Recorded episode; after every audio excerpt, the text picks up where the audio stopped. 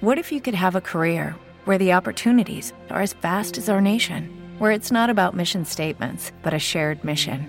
At U.S. Customs and Border Protection, we go beyond to protect more than borders from ship to shore, air to ground. Cities to local communities, CBP agents and officers are keeping people safe. Join U.S. Customs and Border Protection and go beyond for something far greater than yourself. Learn more at cbp.gov/careers. Opinólogo 6.0, un programa de entrevistas hecho por argentinos cuyo principal deporte es preguntar y opinar de todo. Opinólogo 6.0, un invitado, muchas temáticas y una dinámica en común muy singular.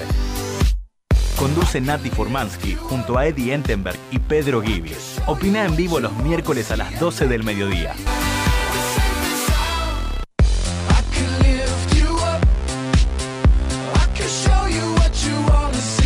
Buen día Buenos Aires, buen día Argentina, buen día Universo, muy buenos días Pedro. Muy buenos días Natalio, ¿cómo estás? ¿Y qué tal? Buena repercusión del programa con Jerry eso- Gabulski. Vos sabés que eso quería empezar eh, a decirte, ¿no? Eh, no solamente la repercusión que tuvo entre nuestros seguidores, nuestros amigos y gente que comentó, otra gente que no, que no conozco. La verdad, más allá de la repercusión fue la satisfacción mía también a nivel personal en cuanto al invitado, en cuanto a los temas tratados y en cuanto a cómo llevamos un poco el, eh, digamos, el programa. La verdad que quedé tan satisfecho que es la primera vez que reproduzco para mí el programa más de una vez. Sí, la verdad que fue muy interesante. Eh, la verdad que todos los invitados que tenemos, por suerte, y, nuestras relaciones nos permiten acercarnos y estar en una mesa de amigos con personalidades que uno puede aprender mucho, que admira, que, que te inspiran. La verdad es que Jerry Gabursky, eh, que, a ver, tiene el contacto con muchísima gente que tuvo una experiencia, experiencias de vida increíble y entonces uno puede aprender un montón. Pero hoy, Pedro, hoy también vamos a estar en unos segundos más hablando con el entrenador de la generación dorada, campeona olímpica en Atenas 2004, ni más ni menos que Rubén Maniano. No, impresionante. Hay muchas eh, cosas para preguntarle también. Eh, indudablemente ha sido un símbolo, eh, no solamente por lo logrado, sino a dónde llevó el básquet eh, nacional, eh, después de todo un proceso muy interesante de la época de Nagnudel. O sea, eh, realmente ha sido un símbolo este, Rubén. Y bueno, hay muchas preguntas que tenemos en el tintero como para preguntarle, su trayectoria, etcétera.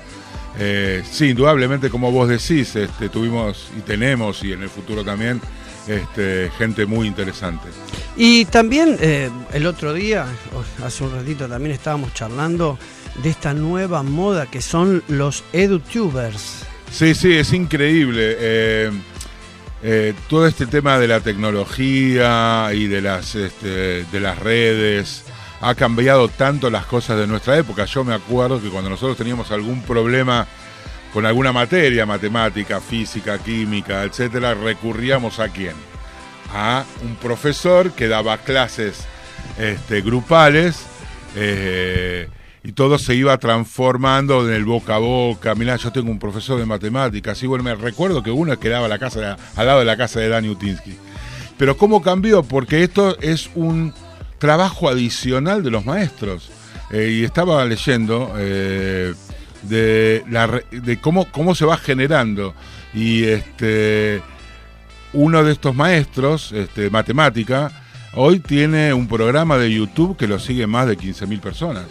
Vos estás hablando de Damián Pedraza, ¿no? Sí, bueno, eh, Damián Pedraza también es de, eh, da, eh, tiene, este, Es, un- es, es, es, es tecnólogo, es ingeniero. ingeniero, exactamente, da matemático, Física, universitario, es- física. Exactamente. Entonces, ¿cómo se genera este, un, digamos, un trabajo adicional a través, a través de esto? Porque las, digamos, las reproducciones que hay son tan grandes que hay gente que por ahí, él no tiene el contacto, pero que la persona que lo vio, o el chico que lo vio porque necesitaba algún apoyo para, para el colegio o para un examen, él lo replica con sus amigos y sus amigos lo van replicando y se va haciendo, digamos, un, un, grupo de gente enorme que va, que va eh, eh, eh, apoyándose. apoyándose en esto.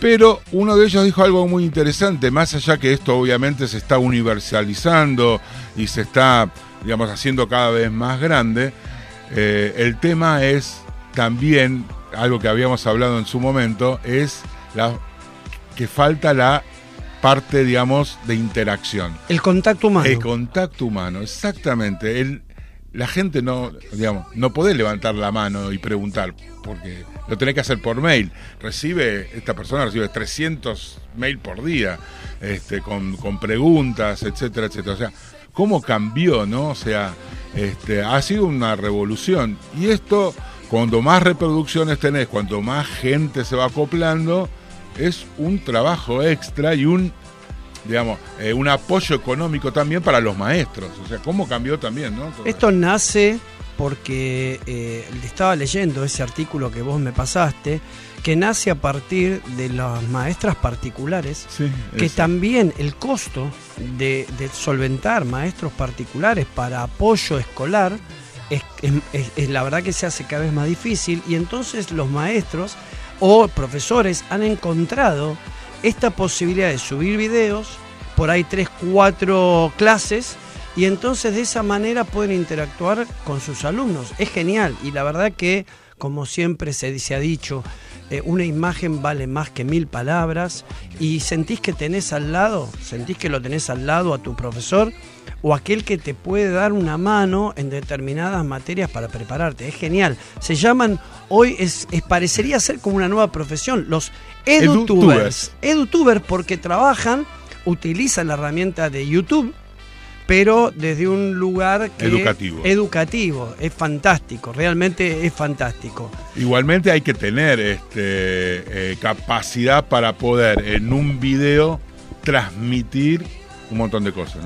Bueno, y dijimos que íbamos a estar hablando con Rubén Mañano, técnico, profesor de educación física, técnico de la generación dorada, y vamos a ver si nos podemos comunicar. Pedro. Perfecto, buenísimo. Eh, Rubén Mañano, ¿estás en línea? Hola, sí, buenos días. Hola Rubén, te estamos hablando acá del programa Opinólogos con Natalio, que nos conocemos, está Pedro Gibi también con nosotros y estamos esperando a otros de nuestros compañeros. Eh, Eddie, eh, ¿sabemos que estás en la ruta? ¿Puede ser? Estoy en este momento, me estoy bajando del auto para atenderlos mejor. Bueno, la verdad que Rubén, como ahí se escucha el viento, el viento, de la ruta, ¿por dónde andás? Estoy llegando a Rosario, tengo que dar una charla acá en Rosario, así que estoy llegando. Bueno, Rubén, primero agradecerte, realmente sabes la admiración que te tengo y que eh, hablar con vos eh, es un placer. Y el otro día cuando nos vimos, eh, increíble, yo digo, solamente la gente tan humilde como vos se pueden recordar de un programa que tenemos de radio entre amigos para y me dijiste, tengo que estar en el programa. Y yo me reía porque realmente no podía creer que te acordabas y la verdad te queremos agradecer de antemano. Eh, Rubén, vos sabés que tenemos una pregunta que todos nos hacemos. Eh, ¿qué, es de, ¿Qué soy de Mañano?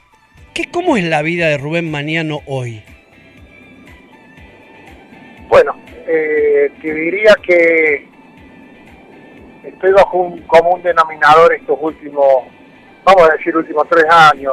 No vamos a contabilizar un poco el fugaz paso por la selección de Uruguay, porque bueno, como te lo digo, ha sido eh, todo muy, muy fugaz el paso. Eh, poco evaluar desde aquel Juego Olímpico en Río hasta hoy, casi tres años, eh, donde se han suscitado un montón de cosas y llevo una vida bastante curiosa, que me sorprendió incluso, para bien, eh, en lo que tiene que ver un poco con, vamos a llamarle pasar, un poco la experiencia vivida, sobre todo eh, en lo que ha sido este hito histórico que ha sido el campeonato olímpico. Me refiero básicamente a lo que es la conducción, eh, ¿por qué no también lo que es la parte técnica, táctica del básquetbol? Eh, casi que eso ha ocupado, un 80% de mi vida hoy. Eh, cosas curiosas que todos mis amigos me dicen que es algo especial en lo que es lo familiar. Mi hija está por tener su, primer hijo, yo voy a ser abuelo. Así que también para mí es una cosa nueva, que la estoy esperando con ansia. Es más, todo mi calendario, todo mi calendario se mueve en base a eso. Eh, un poquito te lo resumí. Eh, Rubén, eh, bueno, la verdad que es muy lindo lo que decís, porque después de tantos años dedicado al trabajo, casi, digamos, full life, esto de la reflexión que haces de, de, ser abuelo y dedicarle un poco a ese proceso y disfrutar el proceso es fantástico, es realmente fantástico. Y vos que construiste grandes grupos y grandes familias, eh, ¿qué aprendiste? ¿Qué aprendiste de la generación dorada?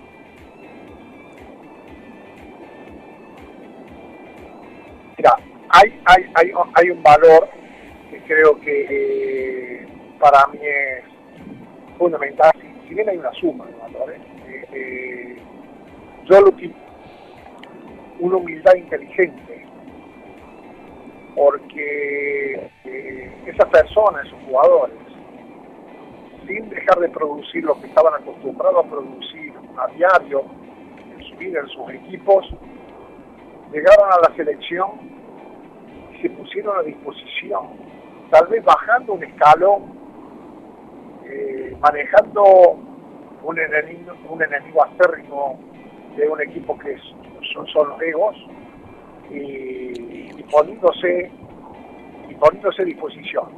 Yo lo titulo esto unidad inteligente porque eh, son conocedores y se daban cuenta, y nos dábamos cuenta que de la única forma de llegar a algún lado es a través de un equipo.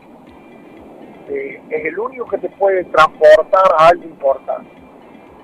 Entonces, ese mensaje a mí me quedó claro, sobre todo por las actitudes de ellos.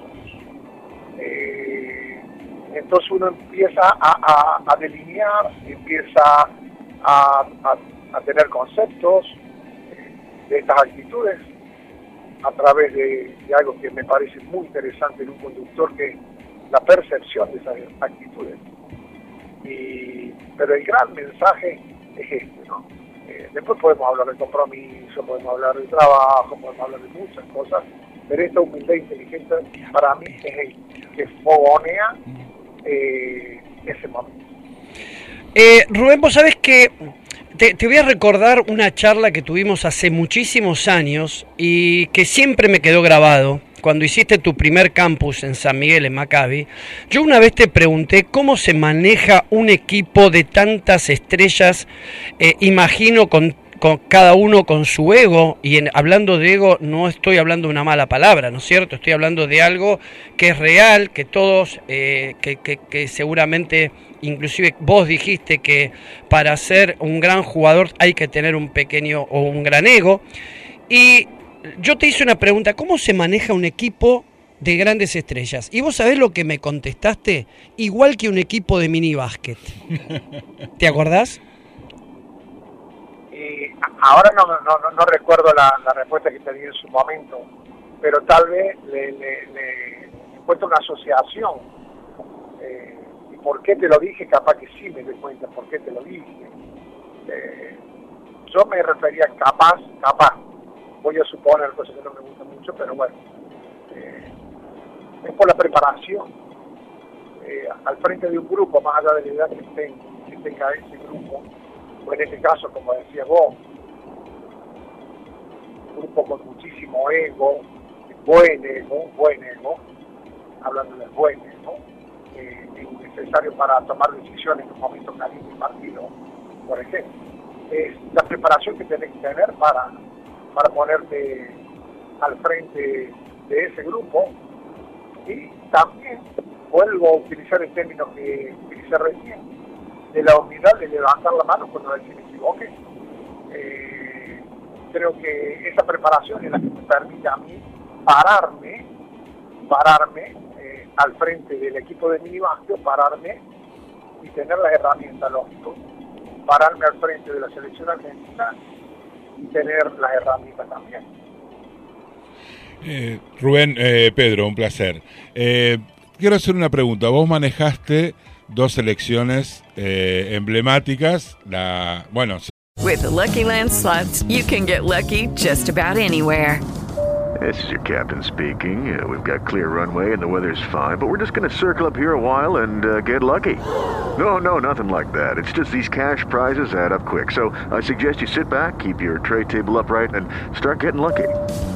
Play for free at LuckyLandSlots.com. Are you feeling lucky? No purchase necessary. Void where prohibited by law. 18 plus terms and conditions apply. See website for details.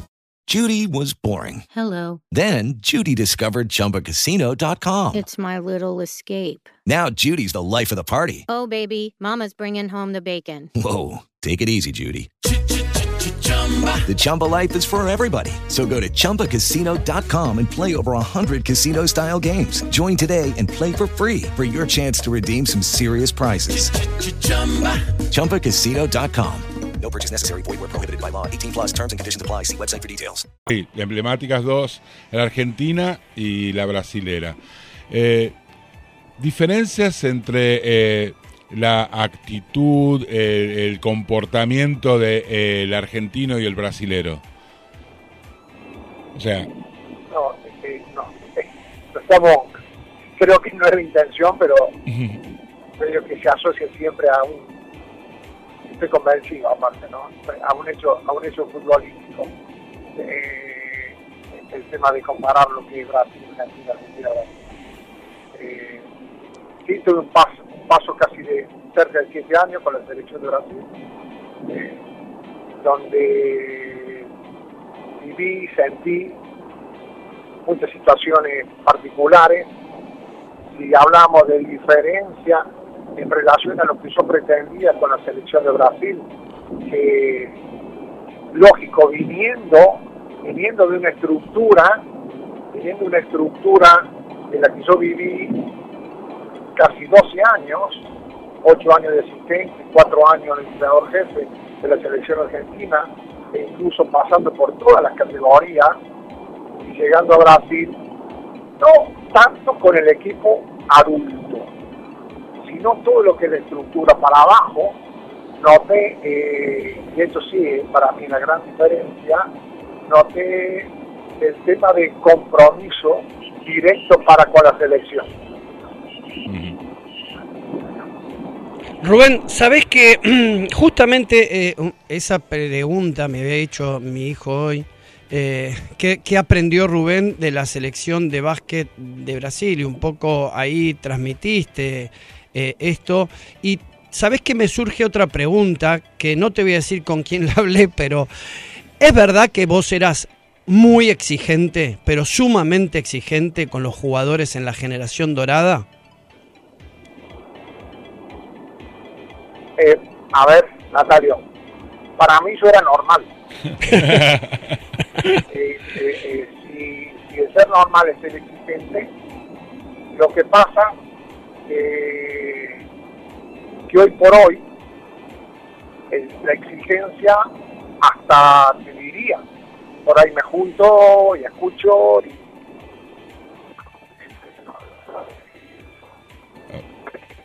¿Se nos cortó? lo perdimos. el efecto de los vicarios. Ahí, ahí se cortó un poquito, eh, Rubén, si podés volver a repetirnos un poquito eso. El tema pasa un Ahí poco está. capaz que sea por las señales, ¿no? Ahí está, ahí está, está- moviendo. ahí estamos bien. Eh, te decía que eh, para mí era normal y la exigencia eh, es un, un elemento primero. Yo como entrenador, ¿eh? Eh, no lo no lo negocio. Eh, hay cosas que en el deporte no es muy difícil negociar y esto de la exigencia, básicamente en lo que son las normas, el cumplimiento de las normas, por ejemplo, eh, la intensidad del trabajo, tampoco, eh, si eso es ser exigente, bueno, eh, será que era así.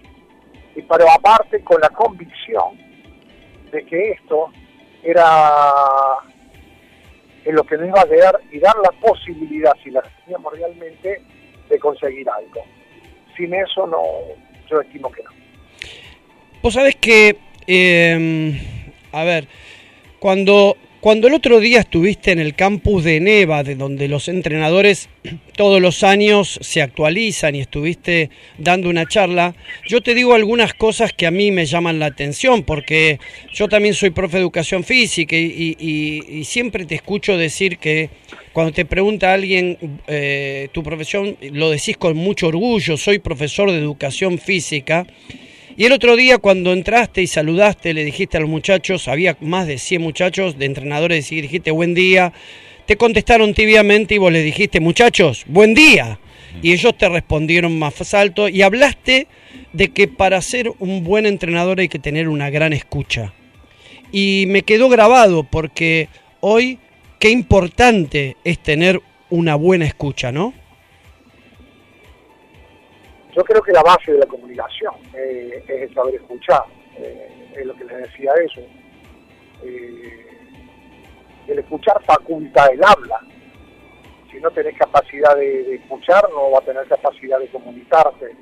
Aparte, la escucha significa oír, percibir e interpretar.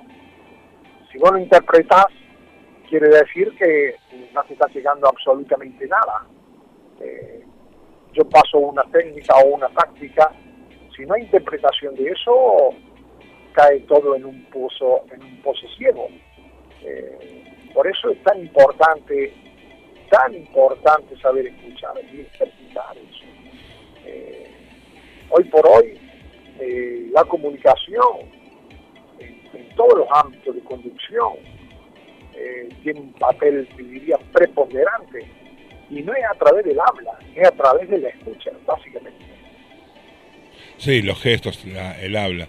Eh, una pregunta, eh, ¿cómo fueron tus comienzos? Y sobre esa pregunta, ¿quiénes fueron tus maestros y tus referentes? Mira, hoy, hoy hoy está muy de boga todo el tema coaching, ya de hace años esta parte y todo eso. Yo siempre digo en mis charlas de coaching que yo tuve con mi papá, mi mamá. Básicamente eh, había tres o cuatro valores que a mí me marcaron. El profesor de educación física también fue fundamental. Después tuve la suerte y la fortuna de estar, de ser elegido y acompañarlo en un proceso Walter Garrone eh, para mí eso fue toda una bendición, vamos a llamarlo, eh, porque me dejó marcado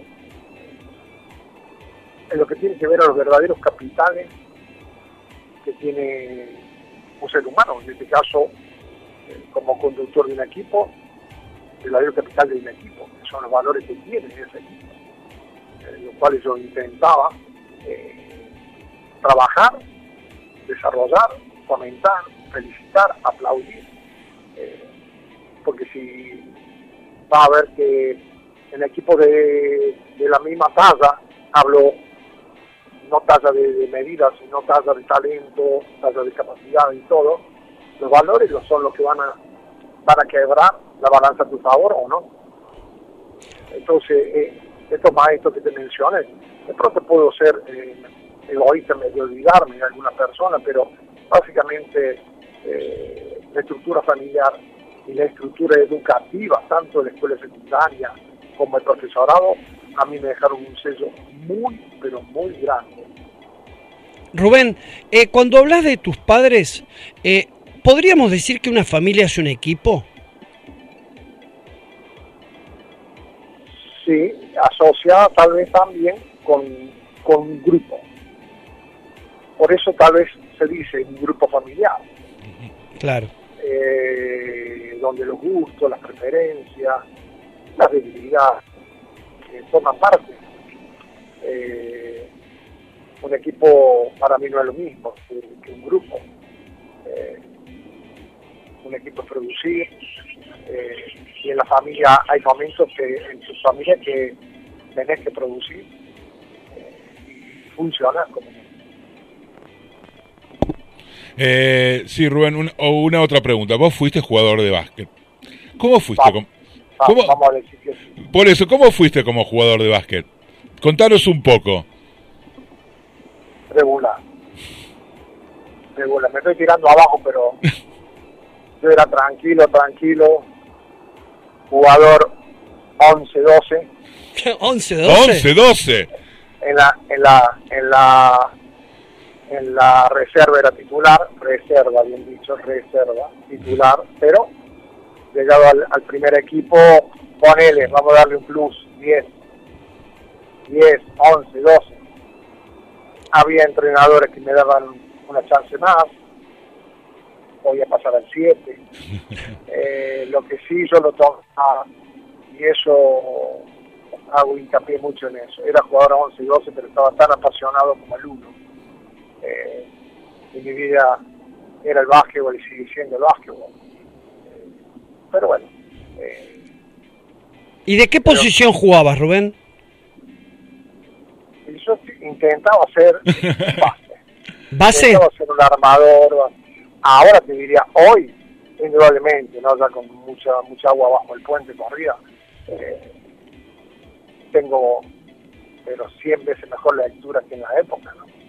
Eh, tal vez con la lectura de hoy, eh, la pasión de aquel momento como jugador hubiese producido muchísimo más. ¿Y cómo ves el básquet de hoy a nivel, por lo menos al nivel eh, nacional y mundial? Yo veo mucho, por lo menos que no conozco tanto del básquet, pero veo que hoy eh, el- el- los, los tripleros son eh, prácticamente eh, las estrellas de los equipos, ¿no? Los que- hay una tendencia muy, muy acentuada, muy acentuada, incluso evaluada y estudiada por, por, por hechos estadísticos, ¿cierto? Eh, donde la cantidad de triples tirados eh, en la suma superan a una cantidad estadística de tiro de dos puntos. Eh, o sea, hay una, hay una tendencia a eso. Yo soy muy cauto en eso, todavía no, no ha cambiado mi chip.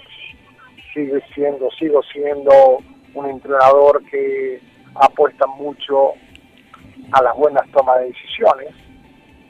eh, por encima de este estadístico porcentual. Y sigo insistiendo un poco en una parte del juego que es del famoso pivot, del famoso poste bajo, eh, del famoso juego interior, que cada vez está un poquito más descartado. Yo sigo insistiendo, a mí me gusta mucho esa posición dentro del básquetbol, no solamente del hombre grande, sino también de los pequeños jugando en esa posición. O sea, eh, estoy, estoy convencido de eso. Todavía no he hecho el gran cambio, ¿no? Eh, que- Vos sabés que cuando veía, eh, yo imagino como todos los argentinos seguíamos a los Spurs, a Popovich, y a- y porque estaba Manu, eh, creo que no volví a ver un partido después que se fue Manu, pero cuando decían que los Spurs jugaban como eh, la selección de Maniano en la Olimpiada, que vos lo, lo habrás escuchado esto, ¿no? Eh, que jugaban, no- era un básquet de NBA, sino que tenía, era, tenía mucho más que ver con un básquet europeo. Eh, ¿Te hacía sentir orgulloso? Sí, eh, realmente eh, es un placer y sobre todo un orgullo que de pronto te puedan eh, comparar a, un equipo como el San Antonio de tiene, de la forma con, con el entrenador que tiene, con los jugadores que tienen, eh, realmente que digan eso indudablemente me llena de orgullo. ¿Te, te gusta Popovich? ¿Te, sen- te- te sentís eh, eh, Identificado, identificado con... él? O sea, ¿crees que, que son parecidos ustedes? no te sabría decir eso lo que sí creo que lo que sí creo que hay una filosofía de juego en relación al hecho solidario por ejemplo Claro. que sí que sí me siento emparentado con esa idea eh, cosa que eso fue muy, muy acentuado eh, en la selección argentina. Todavía hoy se sigue un poco jugando, eh, se intenta jugar incluso en nuestro país, la Liga Nacional intenta jugar colectivamente, solidariamente, con estas, con estas tomas de decisiones, mejores tomas de decisión. Eh, eh, bueno, eh, un poquito así, ¿no? Eh, las últimas preguntas y, y agradecerte, Rubén. Estamos hablando con Rubén Mañano, el técnico eh, campeón olímpico. Eh, la, ¿qué, qué, qué le puede aportar a este grupo de chicos jóvenes en la selección ahora que se viene el Mundial? Escola. ¿Es importante que juegue? Escuela creo que es, es y ha sido, ¿no? El gran referente de la selección nacional. Y esto lo digo tal vez por un hecho estadístico. Eh, estimo que Luis desde los 14 años, 15 años, ha sido todo un sí para la selección nacional. Es más, sigue dando su sí a la selección nacional. No solamente dentro del campo, sino también fuera del campo, ayudando a una cantidad de jugadores e incluso With Lucky Land slots, you can get lucky just about anywhere. Dearly beloved, we are gathered here today to. Has anyone seen the bride and groom? Sorry, sorry, we're here. We were getting lucky in the limo and we lost track of time. No, Lucky Land Casino, with cash prizes that add up quicker than a guest registry. In that case, I pronounce you lucky. Play for free at LuckyLandSlots.com. Daily bonuses are waiting. No purchase necessary. Void where prohibited by law. 18 plus. Terms and conditions apply. See website for details. Lucky Land Casino asking people what's the weirdest place you've gotten lucky? Lucky? In line at the deli, I guess? Aha, in my dentist's office. More than once, actually. Do I have to say? Yes, you do. In the car before my kids' PTA meeting. Really? Yes. Excuse me, what's the weirdest place you've gotten lucky? I never win and tell. Well, there you have it. You can get lucky anywhere playing at LuckyLandSlots.com. Play for free right now. Are you feeling lucky? No purchase necessary. Void where prohibited by law. 18 plus. Terms and conditions apply. See website for details. de forma particular, ¿no? Para acrecentar su juego, para ubicarlos en una situación, para mostrarles un camino. Eh, realmente hoy eh, te diría que es hasta necesario tenerlo escolar. No que juegue o no juegue, sino por todo lo que él, lo que él le deja a la selección nacional, por el sentir hacia la selección nacional. Bueno, Rubén, y como última pregunta, eh, imagino que seguís soñando con proyectos, seguís soñando con grandes cosas. ¿Cuál sería tu un sueño que- que quieras cumplir? Que todavía no has cumplido, obviamente, ¿no? Mira, hay un orden de prioridades en eso y voy a priorizar eh, el sueño el sueño que está próximo a llegar, que es el nacimiento de, de Bruno, mi nieto. Ah, ya tiene nombre. Sí, hasta nombre tiene. Eh, así que mi gran sueño es estar al lado de mi hija, compartir ese momento al lado de mi familia, de mi esposa, de mi otro hijo Francisco, eh, a ver cómo llega esta criatura al mundo y, apoyarlo en todo. Sería eso, eh, te diría que hoy prioriza todo. Bueno, Rubén, eh, muchas gracias. Estás parado ahí yendo para Rosario a dar una charla. Eh, agradecerte eh, infinitamente. Primero porque eh, la verdad es que sos vos el que te acordaste que tenía que te había invitado tantas veces y estamos acá con Pedro y Eddie que está viniendo. Agradecerte enormemente y cuando uno dice es la humildad de los grandes, eh, sin ninguna duda. Sos un eh, buen representante. Sos un buen representante. Así que agradecerte, Rubén. eh, y bueno, eh, cuando estés por Buenos Aires, y, como siempre, invitarte. Y es un placer siempre que venís a dar una charla, una clínica. Es un placer para nosotros. Un placer haberte escuchado y la verdad que nosotros siempre decimos que cada programa es Harvard y esto ha sido eh, indudablemente Harvard y quizás un poco más también. Bueno, muchísimas gracias. Y hasta cuando ustedes lo necesiten. Así Bueno. charlamos un poco debajo. Natalia, un abrazo y que sigan bien. Gracias, Bueno, Rubén. gracias, Rubén. Saludos Muchas a la familia y que todo venga bien. Hasta siempre. Chao, chao. Gracias, Chao, chao. gracias. Estuvo Rubén Maniano en Opinólogos, Pedro. No, increíble. Aparte, bueno, uno eh, tiene la imagen, obviamente, de aquel entrenador de Atenas 2004, triunfador, este, pero bueno, todo lo que cuenta de la formación del grupo, de cómo uno tiene que administrar, cómo hizo para administrar esos egos de gigantes del deporte, eh, realmente eh, es muy interesante porque no debe ser fácil hacerlo. Y otra cosa que me quedó también muy este, así, que me, que me pegó mucho, es que ser un buen jugador no te garantiza ser un buen director técnico. Obviamente, ni siquiera un líder. O un líder. Ni, siquiera un líder. O un referente o llevar un grupo adelante con un objetivo. Y este, la frase esa de la humildad, ¿no? Ante, por más que uno tenga tantos egos, es eh, la humildad inteligente. La humildad inteligente. inteligente Una palabra que inventó Rubén Maniano, ¿eh? Dentro de los valores humildad inteligente. O sea, además de ser humilde, hay que ser inteligente porque estás buscando un objetivo.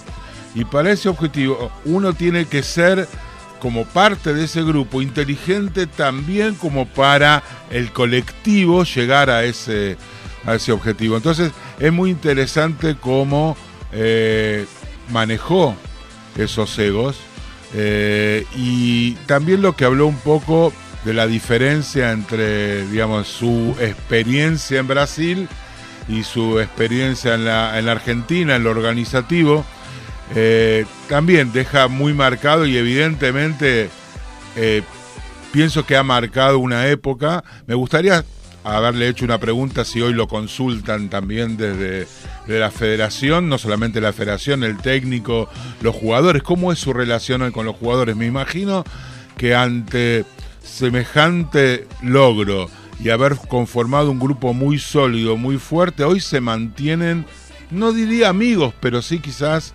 este, eh, un poco reflejado toda su historia eh, de cada uno de ellos individualmente en una historia colectiva, ¿no?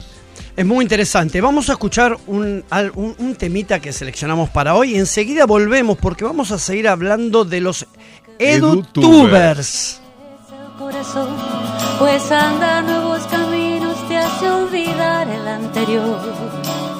Ojalá que esto pronto suceda, así podrá descansar mi pena hasta la próxima vez. Ojalá que esto pronto suceda así podrá descansar mi pena hasta la próxima vez. Y si encuentras a una paloma herida que te cuenta su poesía de haber amado y quebrantado la ilusión, seguro que al rato estará volando, inventando otra esperanza Seguro que al rato estará intentando otra esperanza para volver a vivir.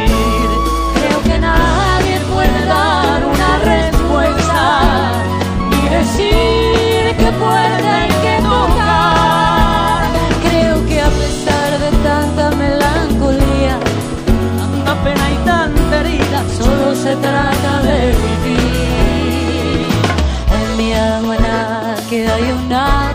Vacía es la del día en que dijiste que tenías que partir. Debes andar por nuevos caminos para descansar la pena hasta la próxima vez. Seguro que al rato estarás amando,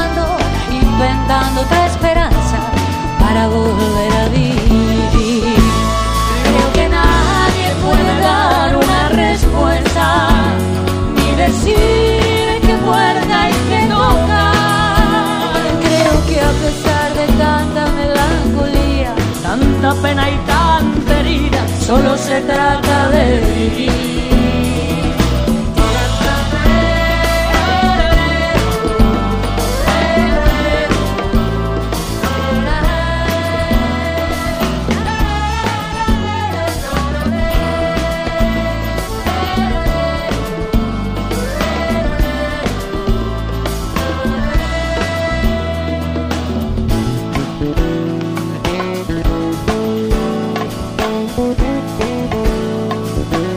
Pedrito, solo se trata de vivir, es lo que estamos haciendo y la estamos pasando genial acá en Opinólogos, en Trend Topic.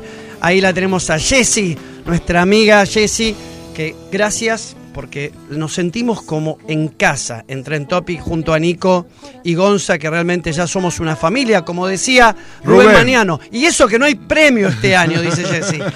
Eh, Pedrito, estábamos hablando de los edutubers. Los, sí, los edutubers. Esta, esta, Te voy a decir un- esta te- cosa de la tecnología, ¿no? Como, Mira esto, dice que 7 de cada 10 usuarios miran videos para aprender y se volvió una fuente de ingresos extra para los maestros. Viste que antes estábamos hablando de esto. Sí, sí. Y estábamos hablando, estaría buenísimo comunicarnos o hablar con alguien De esto- de estos tres, sí, sí, se podría. Vos Eh, sabés que, a ver, vamos a ver, te voy a hacer un regalo. ¿Te gusta? Vamos a ver ¿Una si está sorpresa? Damián, Damián Pedraza, que es eh, traductor de ingeniería, matemático. Física. ¿Estás, Damián, en línea? Ah, no te puedo creer. Así es, estoy acá. ¿Cómo les va? Hola, Damián. Damián, ¿qué tal? Acá, Natalio, te agradezco. Estamos en Trend Topic, en Opinólogos, con Pedro Guidi. Bueno, qué sorpresa, me sorprendiste realmente. Me dijiste que me ibas a dar una sorpresa y realmente me ha sorprendido. Pedro, esto es producción. Sí. Damián, con- contanos, contanos qué es un edutuber. Eh, bueno, ante todo, gracias por la oportunidad, gracias por No, dejarme gracias a vos, gracias a vos. Participar, participar acá y contar algo que es más, más bien algo más o menos nuevo, ¿no? Como que es algo que muchos dicen, wow, ¿qué es esto? Está buenísimo, la- por lo menos suena genial. suena, suena genial, sí. Eh, ¿Qué es un youtuber? Un youtuber básicamente es un- una persona que crea contenido a través de la plataforma YouTube, contenido que es educativo, eh, que puede ser en formato de docencia, enseñando cosas, o en formato de divulgación, que son cosas diferentes. Eso es básicamente un youtuber, un creador de contenido de educación ¿Y para YouTube. ¿Cómo te enganchaste en esta ola de los edutubers? Y básicamente porque hace bastante tiempo sentí que podía, eh, que, que me encantaba explicar, me encantaba, me encantaba contarle cosas a mis compañeros, me encantaba eh, mostrarles que las cosas complicadas se pueden entender. Que no existen cosas difíciles en realidad, necesitamos buenas explicaciones para entenderlo. Y cuando uno entiende algo, termina diciendo después que son fáciles, ¿o no? Sí, claro. Eh, en fin, bueno, cuando Sí. me di cuenta de eso, cuando me di cuenta de eso dije, a ver cómo podemos hacer esto de una forma que me, que me guste. Y una de las cosas que a mí me emocionan, que me emocionan, que me hacen, me hacen mover, son las cosas que perduran en el tiempo, las cosas que quedan para siempre, las cosas que, que tienen un potencial grande de llegar a todos lados, por ejemplo. Y YouTube per- permite eso, permite que una explicación que uno haga eh, llegue a cualquier parte del mundo en cualquier momento y quede ahí colgado, en principio, para siempre. Eso no es poca cosa. Sí, eh, ¿quiénes son tus este, seguidores en general? En general, sí. Sí, sí, sí, sí, perdón. En, general son estudiantes de, de escuela, del último año de la escuela secundaria y estudiantes de la universidad, de carreras de ciencias exactas, o sea, carreras de matemática, física, química y también ingenierías, básicamente. Eh, sí, uno s- siempre se pregunta, eh, y yo particularmente, yo estudié en exacta, soy químico, y siempre, Ajá. me, sí, y siempre me costó mucho poder bajar ese escalón que vos decís, digamos, que uno técnicamente, para uno es muy, digamos, eh, es fácil entenderlo y, lo, lo digiere muy bien, cómo bajarse para poder explicar a quien no lo entiende. ¿Hay una técnica? ¿Aplicás una técnica? ¿La, la aprendiste o es también algo que, que te surge, digamos? O sea, que te- tenés esa facilidad porque lo tenés no solo para la química, la física, la matemática, sino para otras áreas también. Eh, ante todo, yo a mí me gusta hacer filosofía, básicamente. A mí me gusta cuestionar las cosas. Creo que el primer paso para poder eh, explicar algo y, contagiar esas ganas de aprender, que es una de las tareas del docente, ¿no? El primer paso es, sin duda, saber las cosas y saberlas bien, ¿no? Eso es indiscutible. ¿Y, y qué significa saber bien algo? Bueno, podemos discutir ese tema también, es bastante. Eh, complicado ese tema. Yo creo que una persona sabe bien algo cuando uno puede responderse varios y sucesivos por qué sobre ese tema. ¿Me, me- me están siguiendo? Sí, sí, sí, sí, sí. Muy Es también- atentamente, es muy atentamente. muy atentamente, ¿no? Es, es llevarlo, es llevarlo a lo real también, no a lo cotidiano. Bajarlo a lo cotidiano, quizás, a los ejemplos cotidianos. Claro, por un lado eso, por un lado uno tiene que saber bien lo que está explicando. Y por el otro lado uno tiene que ser humano. Uno tiene que sentir que el otro no es un buzón de entrada como mensaje. No, el otro es un ser humano que tiene sentimientos, que puede estar cómodo, que puede estar incómodo, que tiene emociones. Uno tiene que estar atento a las emociones que puede generar y estar atento a que uno puede contagiar entusiasmo, uno puede contagiar pasión por las cosas eh, y esas cosas son para mí son muy importantes al momento de enseñar. Eh, yo cuando trato de enseñar trato de mostrarles, primero dejarles en claro que para entender algo complicado no es necesario ser un genio, es simplemente uno tiene que tener las bases, las bases sólidas, y en función de eso, con una buena explicación y con ganas, las cosas se entienden. Es cuestión de, ponerle ganas y, y cuestionar, cuestionar todo. Si vos no cuestionás y, y, y enseñás por decreto, ¿qué, ¿qué es enseñar por decreto? A ver, ¿qué piensan ustedes que es enseñar por decreto? Aprender algo porque lo tenés que aprender sin, sin disfrutarlo. Es, eh, aprender porque sí. Porque Hoy sí. en la escuela... Porque hay que aprender. escuela- porque, porque sí, claro. Hoy en la escuela vos ves a los chicos que están estudiando y vos le decís, ¿y por qué estás estudiando esto? Y porque la profesora dijo que hay que estudiarlo. ¿Pero por qué? Porque sí. Y si te metes más en profundo y vos decís, ¿cómo se resuelve una ecuación? Y me dicen, hay que despejar y pasar de la izquierda para la derecha los términos. ¿Y por qué pasar de izquierda para la derecha? Ah, no sé, porque me enseñaron así. Entonces, cuando uno empieza a cuestionar y, y preguntar por qué, ¿y por qué lo haces así? ¿Y por qué? ¿Y por qué? Y uno llega a las verdaderas eh, respuestas, ¿no? La Que gran no pregunta, la gran, vos me, cuando decís el por qué me haces acordar la canción eh, de Lelutier. Eh, ¿Por qué la gallinita dijo Eureka? ¿No? Porque es la, es la pregunta más potente que tienen lo- los chicos. ¿Y por qué? ¿Y por qué? ¿Y por qué? Porque ahí vas llegando a la profundidad. Hello, it is Ryan, and we could all use an extra bright spot in our day, couldn't we? Just to make up for things like sitting in traffic, doing the dishes, counting your steps, you know, all the mundane stuff. That is why I'm such a big fan of Chumba Casino. Chumba Casino has all your favorite social casino style games that you can play for free anytime, anywhere with daily bonuses. That should brighten your day a little.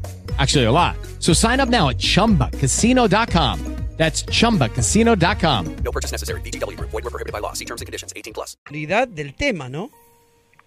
Sin dudas, sin dudas. Es el famoso pensamiento crítico que en todos lados dicen que hay que hacer y tener pensamiento crítico, pero cuando vamos a la práctica, en la enseñanza de hoy en día, es una de las cosas que menos se ejercen, lamentablemente. Damián. Lo que yo...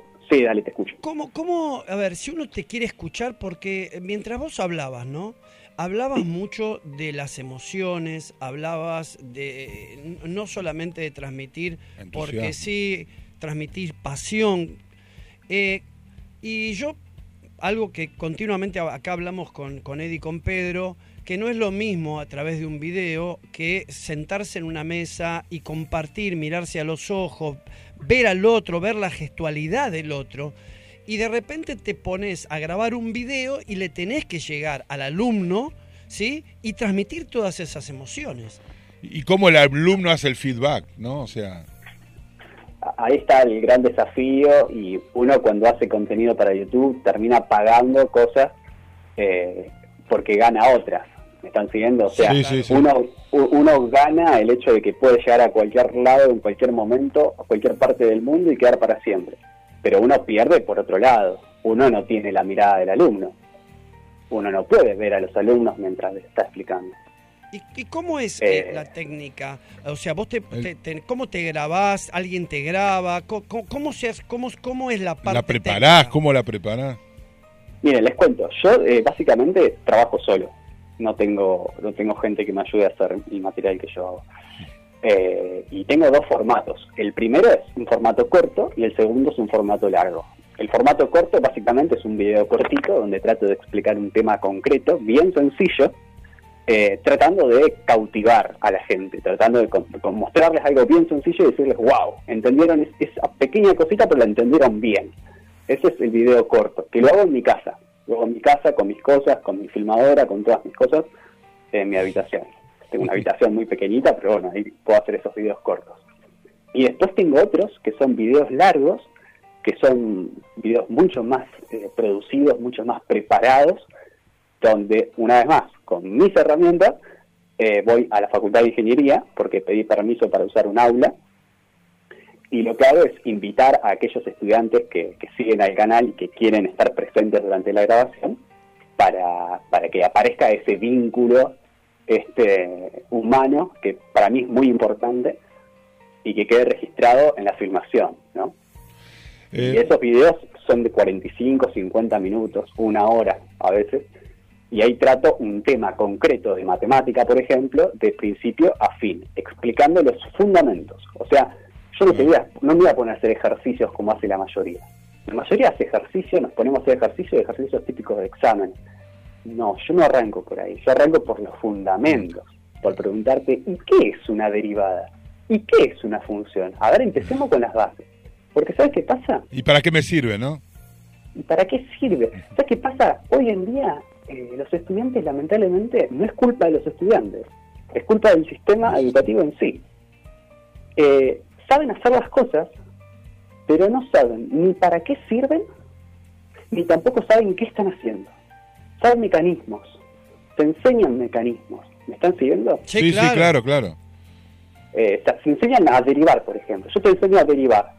Derivar una función. No sé, ahí el químico si sabe qué es una función, seguro. Sí, ¿no? sí, sí. sí. Claro. Algo, al- algo me acuerdo. Claro, Mi época bueno, de Adrián Paenza. Claro. O, bueno, si sos químico sabrás qué es una reacción química. ¿Cómo?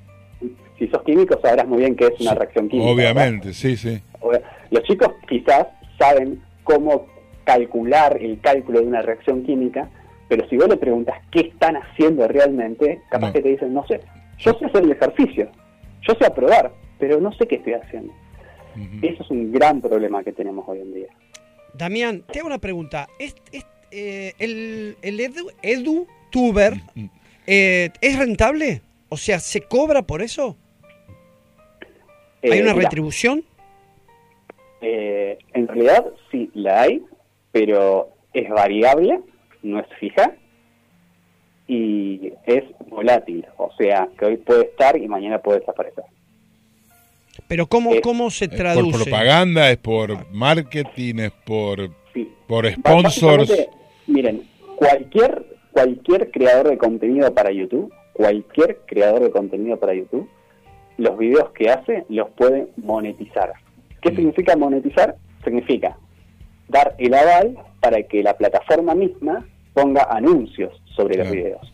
Son los famosos anuncios que aparecen cuando uno pone quitar, quitar anuncios, ¿viste? sí. Correcto. Correcto. Bueno, es, esos mismos. Bueno, Ah.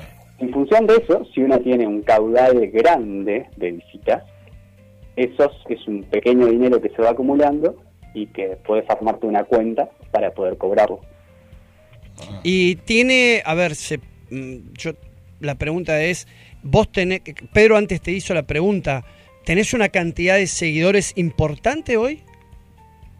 Eh, mira, te cuento, está creciendo muchísimo y hoy en día los estudiantes que estudiantes y docentes y, seguidores que están siguiendo los videos permanentemente, o sea, a eso se les llaman suscriptores, eh, los tengo en 182 mil en este momento, hoy. Bueno, después de opinólogos va a crecer, ¿eh? Sube, sube muchísimo. Te lo vamos a mover por las redes y te vamos a hacer crecer, Damián. No, lo, lo importante, a mí no me interesa la fama, no me interesa esas cosas. Lo que me interesa es la magia que ocurre en el mensaje que dejo. Claro. Y la transmisión de ese mensaje, ¿no? Tal cual, tal cual. Yo, yo siempre dejo un mensaje. Y si Claro. miran cualquiera de los videos, al final aparece el mensaje. Bueno, pero en-. Sí, dale.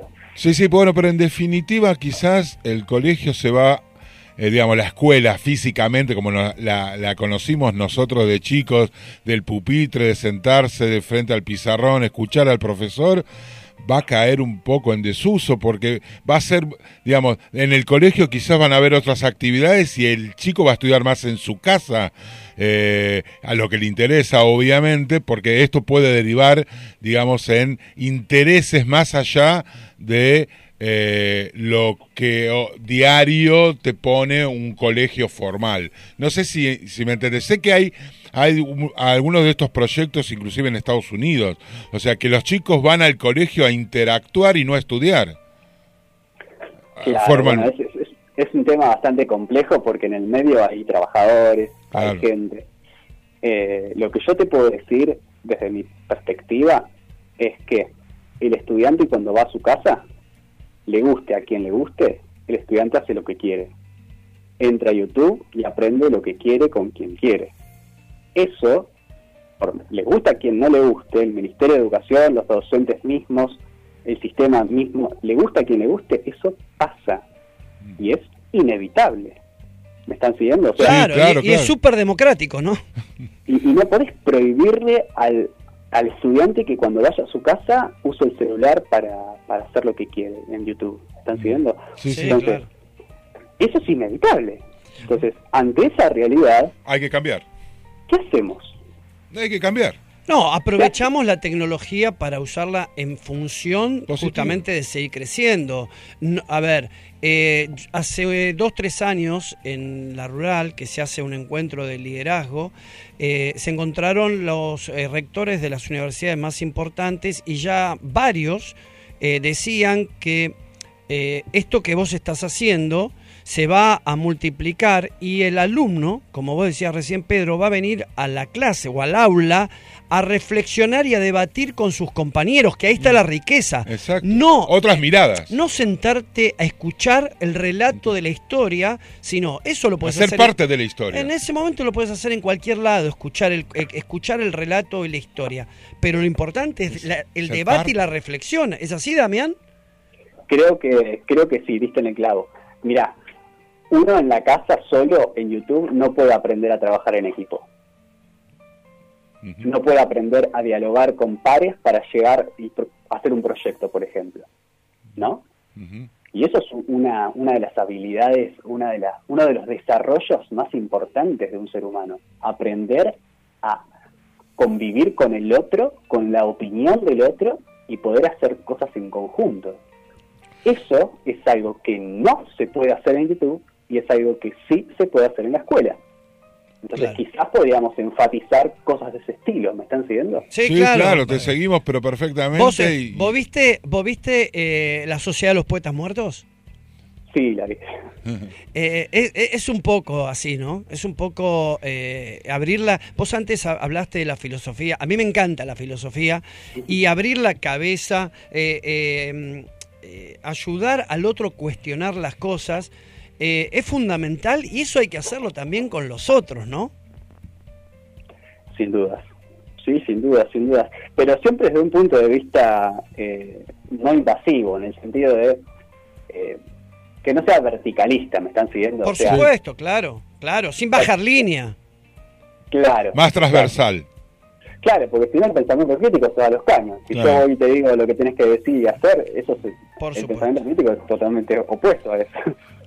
Damián, eh, bueno, te queremos agradecer porque la verdad que hoy a la mañana me comuniqué con vos y ya estábamos, eh, ya estamos hablando en Piloto, sabemos que estás en La Plata, que vivís en La Plata y ya eh, te decimos, cuando vengas a, a la capital podemos programar una visita a opinólogos en Radio Trentópica acá en Villa Crespo y la verdad que te vamos a invitar porque nos parece algo sumamente interesantísimo y es la ola que viene, Sí, no se puede frenar. No se agota este tema, o No sea, se hay agota. tantas aristas y tantas cosas que van derivando, se van abriendo tantas ventanas y tantas preguntas que sería buenísimo poder tenerte en algún momento acá por Buenos Aires, en la radio, y sentarse un poco a lo que nosotros siempre decimos, una ronda de amigos, una ronda de café, café virtual, porque no tomamos café, pero bueno, no importa. Así que será un gran placer tenerte acá con nosotros, Damián. Sí, por favor, eh, eternamente agradecido, muchísimas gracias, lo voy a tener en cuenta, porque yo, igual que ustedes creo, eh, considero que la educación tiene que ser un tema de debate ya, ya. Sin duda. O sea, dentro del aula no hay solo una transferencia de conocimiento, dentro del aula hay desarrollo de ciudadanos. ¿Me están siguiendo? Entonces, Claro. es fundamental hablar de qué pasa dentro de la escuela y hoy en día los temas de debate no son esos, son otros. Es verdad, no está, no está en el, en el, En la agenda. en la agenda, claro, en la agenda que hoy, hoy lamentablemente tenemos, este, en, en ciernes en nuestro, en nuestro día a día, en nuestro país, en nuestro, para nuestros hijos, porque eh, tiene que estar en la agenda y es fundamental. Bueno, muchas gracias por, eh, por la comunicación y bueno, te esperamos y la verdad que muy interesante y como siempre decimos, otra vez, esto fue Harvard. Gracias, Damián. Muchísimas gracias. Un abrazo para la próxima. Gracias, Dale, eh. Un abrazo. Un abrazo, un abrazo, gracias. Y vos sabés, Pedro, Qué que... sorpresa, ¿Te Natalio. Me diste la sorpresa increíble. Hoy a la mañana me preguntaste, de, digamos, este, qué, qué estaba en la agenda y te dije que me, me interesó mucho este artículo que leí de los edutubers. El youtuber que está en Infobae, ¿no? Está en Infobae, exactamente. Salió hoy a la mañana el artículo. Realmente me, me- me- me tocó y, y lo puse como un tema para debatir y de repente me salís con Damián. Es increíble. la Nico, hay, verdad. hay ¡Qué producción, hay producción. Y vos sabés, Pedro, que eso tiene que ver, y voy a mostrar el libro de mi amigo eh, Santi Bilinki. El jueves pasado estuvimos con Laura en la presentación en el CCK del libro de Santi, Guía para sobrevivir al presente. Y te lo hago sintético, porque ya nos estamos yendo. ¿La pasaste bien hoy, Pedro? Espectacular, o sea, cada día, cada día mejor, cada día estamos un poquito mejor, cada día tenemos eh, temas muy Está bueno porque aprendemos, es como dice Jerry Gabulski, dijo la semana, es aprender de grandes. Aprender de grandes. Nosotros 6.0 aprendemos de grande. Y, y Santi, que lo vamos a tener, vos sabés que le compré el libro, pero no- él te lo mandaba firmado. Yo eh, no, se, no se lo pedí firmado. que, que venga a firmarlo acá. Y es lo que le dije. Le dije, a mí no me firmaste el libro, así que ahora vas a tener que venir a opinólogos a firmarnos el libro. Pero Santi es, es muy interesante lo que dice, porque eh, lo que hablábamos con Damián tiene que ver un poco con la reflexión que hace Santi a partir que él dice, vivimos todo el tiempo conectados y no nos miramos a los ojos. Eh, vamos a volver con este tema, Pedro. La Es pasamos, apasionante, La es pasamos genial. Hoy estuvo buenísimo. Agradecerle a la gente de Trend Topic, a Nico, como siempre, que está atento. ¿Te gustó, Nico, hoy? Estuvo para aprender. Y nos vemos el miércoles que viene en esto que se llama Opinólogos 6.0, una mesa de amigos. Así somos los argentinos. Chao, Pedrito. El dolor. Mirarte adentro te puede salvar. Y hoy siento que otra vez vuelvo a soñar. Sentir, hoy solamente